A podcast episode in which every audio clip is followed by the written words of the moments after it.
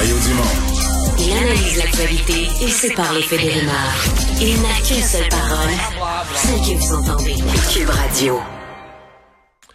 Alors, on est de retour pour parler de cette journée importante, surtout dans l'est du Québec, dans l'estuaire du Saint-Laurent. Euh, c'est le début de la pêche au crabe. Ben, dans quelques jours, ça va être des journées extraordinaires dans tout le Québec quand le crabe sera euh, sorti des craviers et livré euh, dans les marchés, épiceries, euh, poissonneries. On va en parler avec Jean-Paul Gagné, c'est le directeur général de l'Association québécoise de l'industrie de la pêche, l'AQIP. Bonjour, Monsieur Gagné. Bonjour, bonjour. C'est, c'est comme le début de toute la saison là, quand les crabiers sortent euh, dans le Saint-Laurent. Ah, mais c'est le début de toutes les pêches. C'est le début de toutes les pêches. Toutes les pêches. Le, le crabe des neiges commence dans le mois de mars, là, dans la zone 17. Euh, c'est le début des pêches, même avant la, la crevette. Avant ça, la crevette était la première, ça commençait le 1er avril, mais là, c'est toujours retardé, mais c'est le crabe des neiges de la zone 17 qui part en premier. Bon. C'est sûr que moi, je suis vendu, là. Mais moi, je dis à tout le monde, d'ici et d'ailleurs, que le crabe de la zone, 10 le crabe des neiges de la zone 17 du Québec, c'est le meilleur au monde. J'ai-tu l'air fou à dire ça? Vous avez le droit de dire que le crabe du Québec, c'est le meilleur au monde, ça c'est sûr. OK. De l'ensemble du Québec, parce que c'est reconnu partout, que ce soit aux États-Unis, au Japon ou ailleurs. Je veux dire, notre crabe, ben, nos produits marins en général, mais le crabe particulièrement, il est reconnu là, à travers mondialement. Oui. Pour une chair fine, pour euh, puis j'en ai mangé du crabe dans d'autres endroits, puis il est pas mauvais. Mais c'est pas chauvin de dire ça. c'est une question- beaucoup une question de cuisson, hein. Ah oui, la façon de cuire le crabe. Puis euh, ça, c'est c'est très important au départ. Ouais. Fait que euh, c'est pour ça que bon, on reconnaît le crabe, c'est clair. Bon, ben, est-ce vrai que les cotons ont baissé? Mais non, les cotons n'ont pas baissé. C'est pas vrai. Je dirais que dans la zone 17, il est resté stable, par exemple. C'est le statu quo, puis c'est en accord avec les pêcheurs aussi, là, pour, parce que ça va revenir meilleur ben, des plus grands quotas les années euh, suivantes. Mais il y a des augmentations de quotas dans la zone 16, sur la Côte-Nord, dans le coin de cette île et tout ça. Euh, dans la zone 12, particulièrement là, en Gaspésie, les îles de la Madeleine, Nouveau-Brunswick, 35% d'augmentation. OK. Et à Terre-Neuve, ben, ils sont rendus, bon, ça va être un minimum de 35% d'augmentation aussi. Donc, il y a de la ressource, là. On n'est pas, on n'est pas sur le bord de, de, de, de vider les ressources de crabe. Il y a de la ressource en masse. Ah, c'est très bien contrôlé parce que c'est cyclique, hein. Fait que les- les- la science contrôle très bien ça. On peut dire que ça va très bien de ce côté-là. Mais là, euh, si les quotas baissent pas, pourquoi, que- pourquoi les prix vont monter, là? Ça a l'air, c'est, la grosse rumeur, là, à Montréal, que les prix vont monter, c'est vrai? Ben là, non, là, on- je pense que c'est le comportement des marchés qui va déterminer ça. Là, nous autres, euh, l'ensemble des acheteurs de crabes, des transformateurs de crabes au Québec, on a eu une réunion, puis cette année, ben, on, on part avec le prix provisoire de 7,50 aux, aux pêcheurs. Ils ont eu plus que ça l'an dernier, mais nous autres, qu'on considère aussi qu'il y a des inventaires aux États-Unis. Euh, il y a moins d'euphorie aux États-Unis cette année à cause, bon, de l'inflation partout et non de l'inflation aux États-Unis aussi. Oui.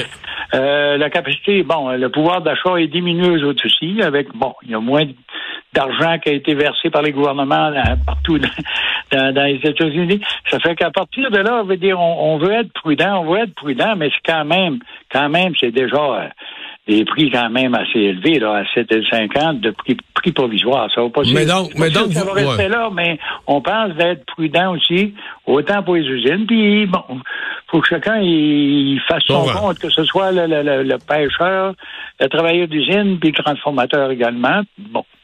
Là, Oui, vous- donc, donc vous, vous me dites, là, il n'y a, pas de- il y a pas de panique, là. Il- le, prix, le prix sera pas, le prix sera pas supérieur tellement, là, sur les, euh, euh, dans les marchés cette année, à votre avis. Ou va être semblable? Non, euh, autres, on considère qu'il il va être plus bas. OK? Va même être plus bas, peut-être. Si, si ça, si ça s'avère, là, si ça s'avère réel, parce que quand on va aller sur le marché des États-Unis, c'est là que ça va se déterminer. Ouais. S'ils ont des inventaires, ben là, ils vont être moins excités pour, pour l'achat du crabe immédiatement. Ils vont offrir des prix. ils vont l'acheter, le crabe. Mais à quel prix? Ça, il y a un, il y a un inconnu là pour le moment. Puis il faut être prudent. Puis je pense que, bon, c'est quand même raisonnable. là.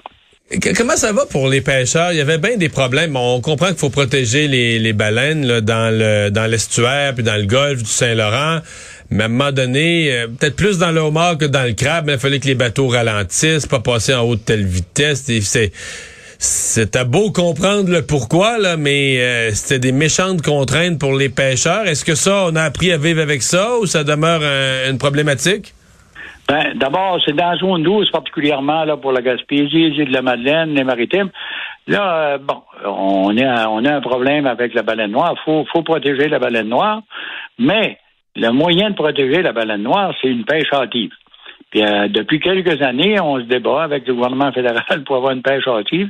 Ça réussit l'an dernier. Ça réussit parce que euh, si on peut faire notre pêche en commençant au tout début d'avril, ben on on n'aura pas de contact trop trop avec la baleine noire. Donc on peut faire la pêche, on peut faire on peut faire son quota avant que les baleines soient arrivées. Absolument, absolument, mais en autant que ce soit une ouverture hâtive de la pêche. On attend, on attend ça. Là. Mais on a des demandes, on est en discussion avec le fédéral actuellement que ce soit la même chose cette année comme l'an dernier, qu'on puisse partir de bonne heure. Bon, les glaces sont là, mais les glaces, ils sont pas mal partis, là, comme c'est là, ils s'en vont très bien. Fait qu'on serait en mesure de partir, là, façon hâtive, mais euh, on attend la décision de la ministre. C'est pas nous autres qui le décident, c'est la ministre des Pêches Océan Donc... qui décide ça chaque année. Mais l'an dernier, il n'y a pas eu trop d'accidents. Il n'y a pas eu d'accident réel avec la baleine noire. Puis il faut pas qu'il y en ait non plus. C'est pour ça qu'on force. Dès qu'il va y avoir trop d'accidents avec la baleine noire, ben là, oui, on court une chance d'avoir un que ce soit désastreux pour tout le monde. Est-ce qu'on va arrêter la pêche? C'est compliqué, là. Fait que c'est une question très, très, très importante de la baleine noire. On, est prêt à protéger, mais on est prêt à partir de bonne heure aussi. Mais là, ça veut-tu dire que, si je vous écoute, ça veut-tu dire que pour le homard, le homard frais de l'année, il pourrait arriver plus de bonheur cette année? Parce que si on, si on pousse pour devancer la pêche, pour essayer de passer avant l'arrivée des baleines, on pourrait avoir du homard sur nos, euh, du homard frais sur nos tablettes plus de bonheur? Ouais, ben le homard, c'est un peu moins pire avec la baleine. OK, la baleine noire. Ben, on a eu des problèmes, euh, bon, l'an dernier avec le homard. Mais pas en partant, pas en partant, parce que là, pour le départ, c'est surtout la glace dans le, cas du homard. Mais quand la glace est disparue, il va dire le homard peut partir. Moi, je m'attends qu'en Gaspésie, ça va partir au, à la fin d'avril. Aux îles de la Madeleine, c'est toujours un petit peu plus tard. OK? Mais ça va partir au début de mai. la baleine noire, c'est c'est moins là, là. Dire ça a empêché. Hmm. Bon, euh, ça, ça, a été un inconvénient pour le mort un peu l'année passée, mais c'est pas comme pour le crabe, là. Dernière question. Là, les crabiers sont, sont en mer aujourd'hui. Euh, il y a quelques étapes. Là, faut, faut mettre les cages, puis faut en sortir, puis euh, faut avoir des quantités. on espère quand, mettons, dans la grande région de Montréal ou dans, un peu partout dans le Québec, on espère quand avoir des, poissonneries ou des épiceries d'avoir du, du crabe frais? Dans proximité, moi, je pense qu'ils vont en avoir demain. OK. Normalement, ils s'attendent de. Ouais, Rimouski, pour Escoumins, à Forestville, ils vont en avoir demain, là, mais pas à Montréal, je pense. Proximité, ben, pas à Montréal. Non, la semaine prochaine, c'est bien clair qu'il va y avoir du crabe à Montréal. Ça, définitivement. Bon. Puis il devrait y avoir du vin blanc aussi, qu'on devrait être correct. Euh, Monsieur Gagné, merci beaucoup d'avoir